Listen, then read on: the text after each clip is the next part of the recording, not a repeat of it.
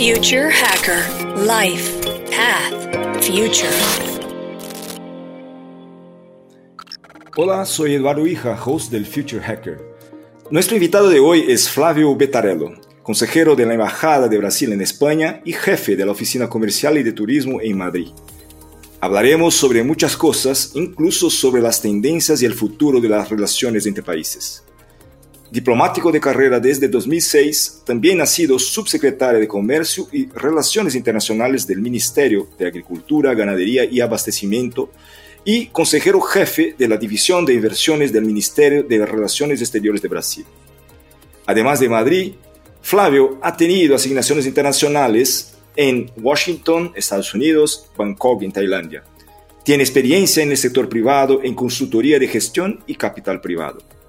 Es doctor en Ciencias del Comportamiento por la Universidad de Brasilia, tiene una maestría en Diplomacia por el Instituto Río Branco, una licenciatura en Derecho por la Universidad de São Paulo y una licenciatura en Administración de Empresas por la Fundación Getúlio Vargas, también en Brasil. Hola Flavio, es un privilegio tenerte con nosotros en el Future Hacker. Gracias por aceptar la invitación para esta charla. ¿Cómo estás?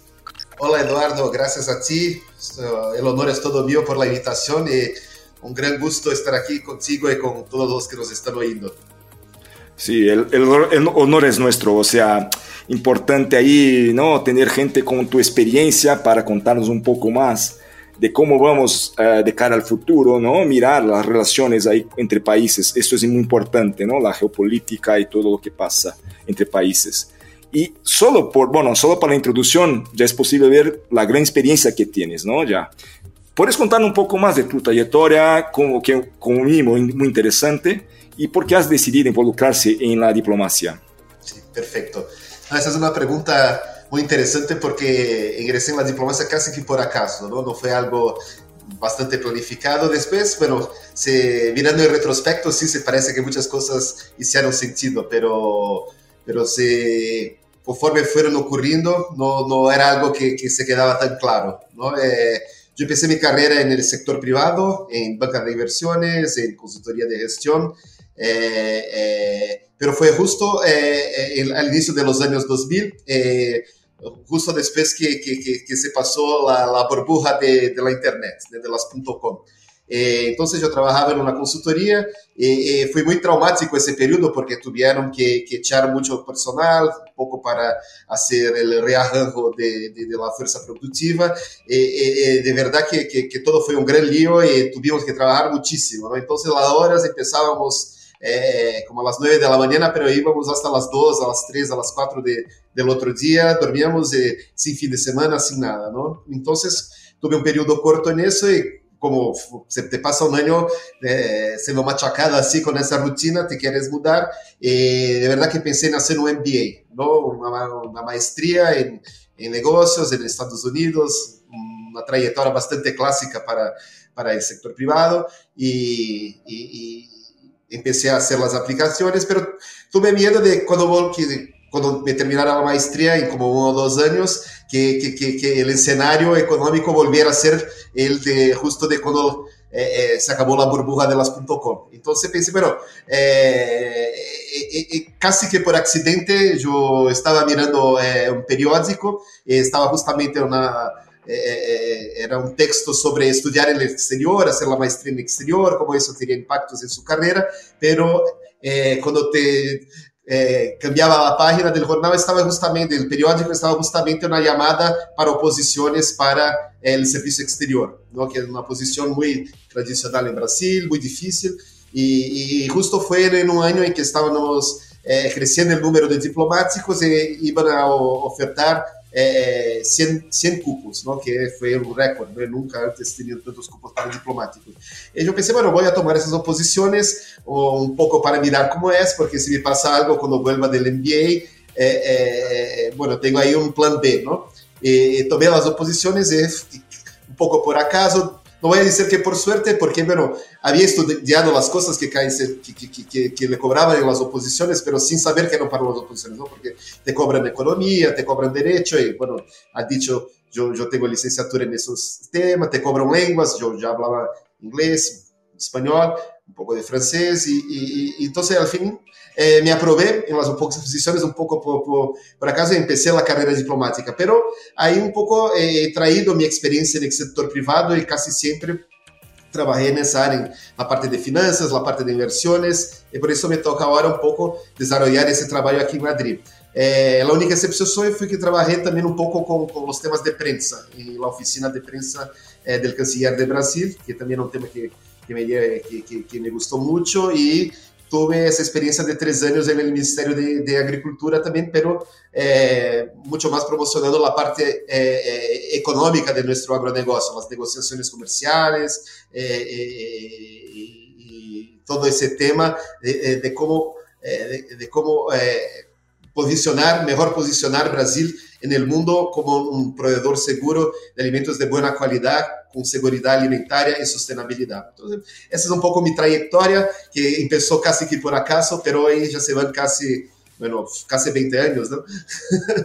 Sí, bueno, ha pasado tiempo desde, desde, la burbuja y al final la burbuja nos ha regalado con un, un, un, con la, una persona, un diplomata como tú, ¿no? O sea, al final no ha, ha sido bien, ¿no? Las crisis a veces nos, ha, no, nos hace cambios que nos, nos lleva a sitios mejores o igual no, nunca hemos pensado, pero sí. eh, menos mal que hemos tenido ahora lo, el privilegio de tenerte ahí como, como no, nuestro representante en España, ¿no? De que en un universo eh, paralelo hay otro Flavio que está en el sector privado, pero en ese estoy aquí en España.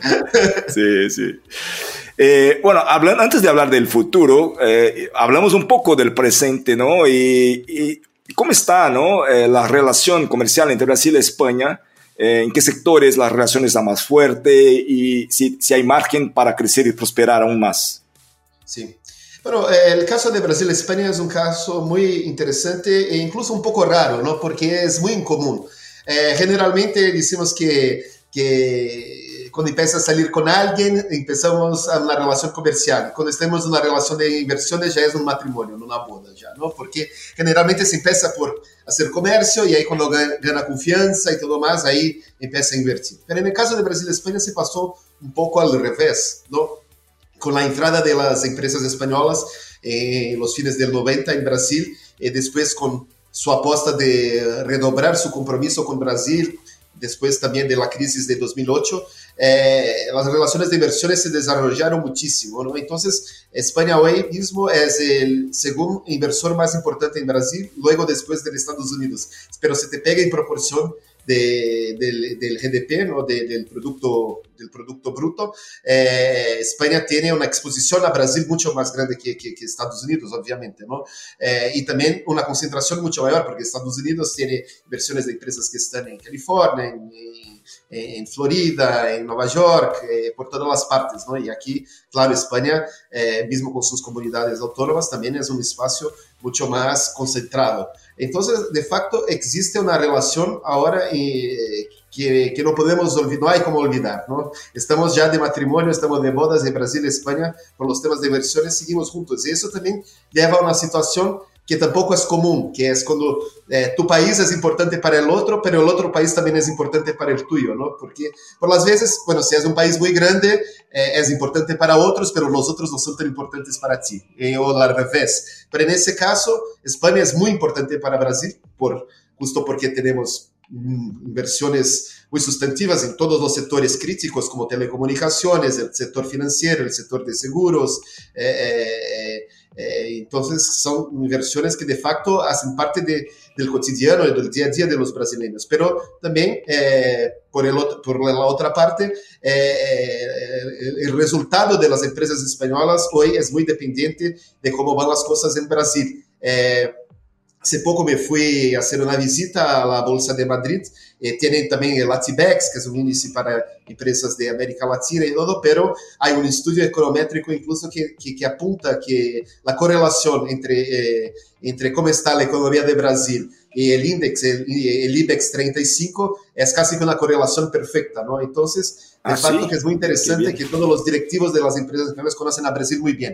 Eh, eh, eh, eso generalmente es un caso de madurez después que ya tiene una relación comercial fuerte, pero ese no es el caso, ¿no? Por, eh, como las cosas se desarrollaron en nuestra historia reciente, el, el comercio de Brasil se volvió mucho más a, a otros sitios como Asia, por ejemplo, y Europa, que sí que es, fue un parceiro, se sigue como un parceiro importante, pero eh, en otras fechas fue un parceiro mucho más importante, eh, tuvo su eh, participación en nuestra eh, nuestros destinos de comercio exterior eh, bastante eh, reducida. Y bueno, y hay muchas razones que lo explican, claro, las razones económicas, del centro de gravedad de la economía global moviéndose hasta el este, pero también temas sobre todo en el comercio agroalimentario, que es una área que tengo un poco más de expertise, por las barreras bueno, arancelarias y también no arancelarias, que llamamos de barreras sanitarias, fitosanitarias, barreras técnicas. ¿no? Y las conversaciones con Europa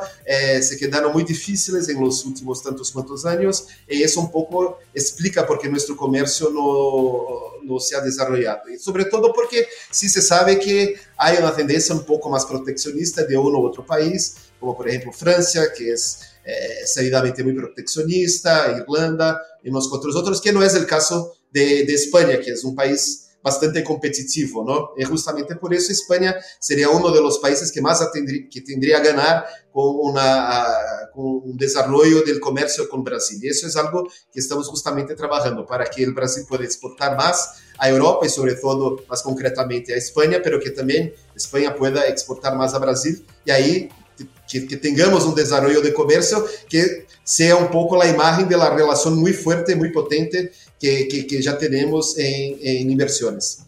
Perfecto. Y teniendo en cuenta y un poco hablando, empezando ya a hablar un poco de la visión del futuro, ¿no? Eh, teniendo en cuenta los eventos globales recientes, como por ejemplo la guerra de Ucrania, la pandemia, o sea, para decir dos ejemplos más emblemáticos, eh, en tu opinión, ¿cuál es el impacto de eso en las relaciones de una forma general? O sea, no solamente en Brasil, España, Latinoamérica, España, Latinoamérica, Brasil, pero de una forma general, tu visión ahí más global, tu visión de diplomata, ¿cómo, cómo está eso y cuál es la tendencia, el impacto de todos estos movimientos que está, que está ocurriendo en el mundo?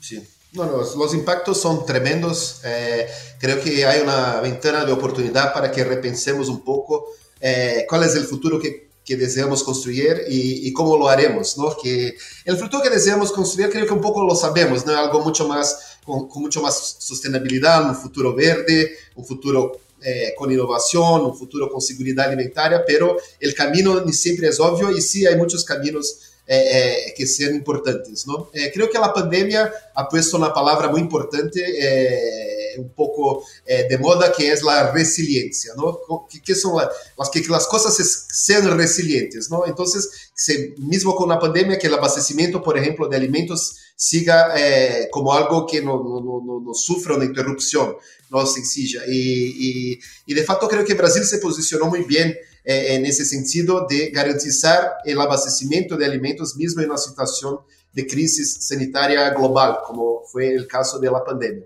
Eh, el que ocurre es que ese movimiento, incluso de liberalización de comercio, porque países que estaban un poco con el miedo de que no irían tener acceso a alimentos, hicieron movimientos de liberalización comercial que por razones proteccionistas no, no tenían hecho en el pasado, es que, que no se vuelva, que no haga una vuelta al estado de las cosas anterior ¿no? a, a, la pandemia. Entonces, un poco la idea que, que, que tuvimos durante la pandemia es de construir de vuelta, pero construir de vuelta mejor, ¿no? no solamente para volver antes, pero que las cosas, las lecciones que aprendimos con la pandemia que pudieran seguir un poco más adelante. Entonces, en inglés tal vez se queda un poco, un poco mejor que la idea de que no solamente build back, pero build back better. ¿no? Entonces, un poco ese juego de palabras para build back better. Entonces, vamos a volver a la situación de antes de la pandemia, pero mejor. ¿No? Entonces, los, los avances en liberalización que se mantengan, que no se vuelva atrás. Eso es algo interesante también, porque tiene que haber un equilibrio entre eh, un comercio libre que te garanta una alocación más positiva de recursos y, y, y que, que, los alimentos lleguen y que haga abastecimiento mismo en una situación de crisis, pero también que algunos de los suministros más importantes, los suministros críticos, que también no haga una dependencia exclusiva de uno o de otro, otro productor. Y creo que ese también es la lección que ahora tenemos con la, la guerra en Ucrania. Eh, por ejemplo, hay suministros que se quedaron todo, muy concentrados eh, en Rusia, eh, Belarus, Bielorrusia y, Ucrania, como por ejemplo es el caso de los fertilizantes ¿no? para, para agricultura. esa es la idea de que no podemos depender solamente de una región o de otra región, pero si no tenemos que tener una capacidad un poco más global de producción. también hubo una concentración muy grande, por ejemplo, en China, que es algo que, que también se está un poco a repensar, es es algo que, que, hace sentido desde el punto de vista estratégico, de geopolítica global, que haga una concentración tan excesiva de producción y también como destino para exportaciones en uno u otro país. Eh, entonces, esa idea de, de, diversificación me parece muy importante. Sobre todo para Europa, me parece que es una lección eh, que, que, tendrían que llevarla muy en serio, que es eh, volver a mirar para América Latina, ¿no? para las Américas, que estaban todavía mirando mucho también al este, eh, a Rusia, al este de Europa, a China, pero también hay un, una relación ya muy importante o incluso histórica con, con, con, Latinoamérica y bueno, en el caso de, de España y, y Portugal, eh, todo eh, el concepto de Iberoamérica, eh, pero eso se perdió mucho, no se quedó mucho eh, en campo de en el campo de cultura, pero se, tra se trasladó al campo de los negocios o al campo del comercio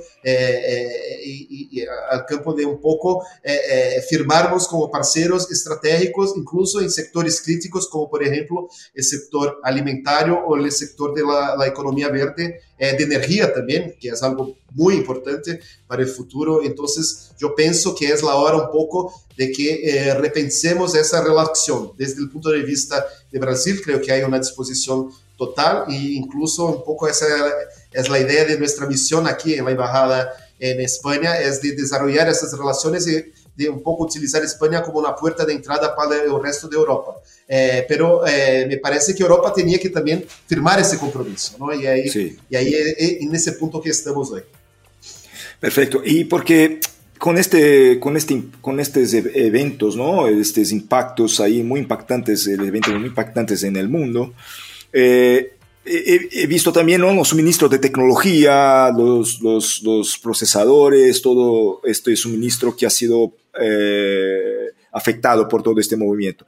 Eh, eh, eh, hemos, estamos oyendo también muchas empresas hablando de reshoring, o sea, traer de vuelta la industria, no solamente la producción eh, de, commodities o otras cosas, pero también la parte de producción de equipos más tecnológicos. Eh, ¿Qué opinas de eso y, el impacto de esto? esto? ¿Esto está ocurriendo o es simplemente una reacción más momentánea que, es, que va a pasar y luego el esfuerzo ma mayor es justamente traer de vuelta el Estado que has comentado antes de, antes de la pandemia, antes de la guerra, que era una relación mucho más a tendencia de ser más abierta, ¿no? ¿O, o se estamos cerrando más? Sí, pero esa es una, una pregunta muy interesante. Yo creo que sí, que el movimiento de de onshoring o de nearshoring es algo que, o de cadenas cortas, que, que, que van a decir, es algo que, que, que, está ocurriendo y va a ocurrir, pero también eh, eh, es algo que tenemos que tener mucha atención para que no sea algo que sea artificial, ¿no? Ese es un poco, creo que, que el peligro de eso, ¿no? Que eh, por las veces quiere tener, ah, o, por ejemplo, el concepto de soberanía alimentaria, ¿no? Tenemos que producir nuestros alimentos dentro de nuestras fronteras. Eh, sí, pero eh, hoy día no es posible hacerlo de una forma económicamente viable eh, para la población que tenemos, ¿no? Eh, y con la área que tenemos, porque hay áreas que son más productivas, áreas que son menos productivas por las condiciones de clima, de suelo, de, eh, que, que, son dados geográficos, ¿no? De la naturaleza. Entonces también tampoco podemos artificialmente crear una situación que no es la realidad, ¿no? Y eso que, que, que, creo que es una preocupación que tenemos que tener, que, incluso sin la idea de que hay caminos únicos o soluciones únicas para un problema, ¿no? Y eso creo que es una, eh, ser una, una trampa muy grande. Eh, por ejemplo, la idea de sostenibilidad o de transición energética o de seguridad alimentaria. Si pensamos que solamente nuestra visión es la visión correcta o que solamente hay un camino para eh, solucionar ese problema, estamos dejando de lado unas cuantas otras visiones que son tan importantes o tan legítimas como eso y que son parte importante eh, del rompecabezas que va a, eh, a, ayudarnos a resolver problemas que de facto son muy complejos. ¿no? Eh, por ejemplo, la idea de sostenibilidad. Eh, hay una idea muy europea de cómo vamos a hacer una transición para una, una, una, una producción más sostenible, pero eso no es necesariamente una idea que se aplique fuera de Europa de la misma manera. Entonces no podemos simplemente exportar nuestras ideas o imponer nuestras ideas. Tenemos que tener sobre todo un diálogo para lograr soluciones que sean diversas, concretas y muy adaptadas a las realidades locales, ¿no? Eh, entonces, por ejemplo, si te imaginas que, un que, que, el padrón de consumo que va a tener Europa, entonces va, vamos a reducir en uno u otro alimento, vamos a cambiar una u otra cosa, o, o que, que, que, eso... Las proteínas, por ejemplo, ¿no? Las proteínas animales, Las por proteínas ejemplo. animales, ese es un ejemplo clásico. Bueno, eso, eh, claro, pero eso no se aplica a todos los niveles de renta alrededor del mundo y tampoco los padrones de consumo son los mismos, ¿no? Entonces, yo siempre digo, en el, en el caso de la carne de vacuna, por ejemplo, eh, si para mí yo puedo reducirla dieta porque como mucha, ¿no? como muchos de los brasileños, como muchos de los europeos, como muchos de los estadounidenses, como los argentinos, por ejemplo, se te pega, se, se te mira los datos, se te pega Argentina, Brasil, Estados Unidos, está en algo como entre 80 o 100 y tantos kilos de carne eh, per, por persona por año ¿no? de consumo. Pero se te va a otros sitios, como, y sobre todo a los países de menos renta, ¿no? se te va a, a, en las Américas al Haití, por ejemplo, o se te va en Asia a Laos, tiene algo como menos de 5 kilos eh, por persona por año, año de, de, de, consumo de carne de vacuna. Y mismo en China es algo que, que, está por alrededor de 10 kilos o algo así. ¿no? Entonces, un poco decir, yo puedo reducir de, de 90 para 89, 88, 70, pero que, que, que, que yo diga a tipo que tá, tiene un consumo promedio de 10, que no puede elevarlo a 11, ¿no? y el impacto de ese kilo adicional sería muy grande, es casi que una segregación a nivel global, ¿no? Nosotros que ya comemos, un poco reducimos, pero seguimos comiendo lo que nos toca, pero todos los otros no podrán consumirlos, ¿no? Y no me parece que eso sea de facto una democratización del acceso al alimento. Entonces, un poco esa idea de cómo vamos a solucionar eh, esos problemas estratégicos, geopolíticos, eh, sobre todo de cómo vamos a hacer nuestra producción y nuestro consumo. Eh, un poco para mí parece que la clave es eh, eh, nos sujetarnos a la trampa de que hay una solución única, ¿no? o de que tenemos que hacerlo de una o de otra forma y que las otras formas no son válidas. Tenemos que sí que tener diálogo y sí que tenemos que, que utilizar las cosas buenas que ya, que, que ya. Por ejemplo, todo nuestro arranjo de comercio libre es algo bastante positivo, ¿no? Y, y, y sobre todo la diferencia en, en, la producción será por la innovación y no por la protección, ¿no? Entonces la idea sería eh, no proteger, pero sino innovar, ¿no? Pero ¿cómo, sí. cómo lo, lo, hacemos? Esa es tal vez un poco la pregunta de un millón de, un mil millones de dólares. Sí, sí. Bueno, eh, cerramos esta primera parte de esta charla muy interesante con Flavio Betarello y luego volveremos un momento y ya seguimos. Future Hacker Life Path Future.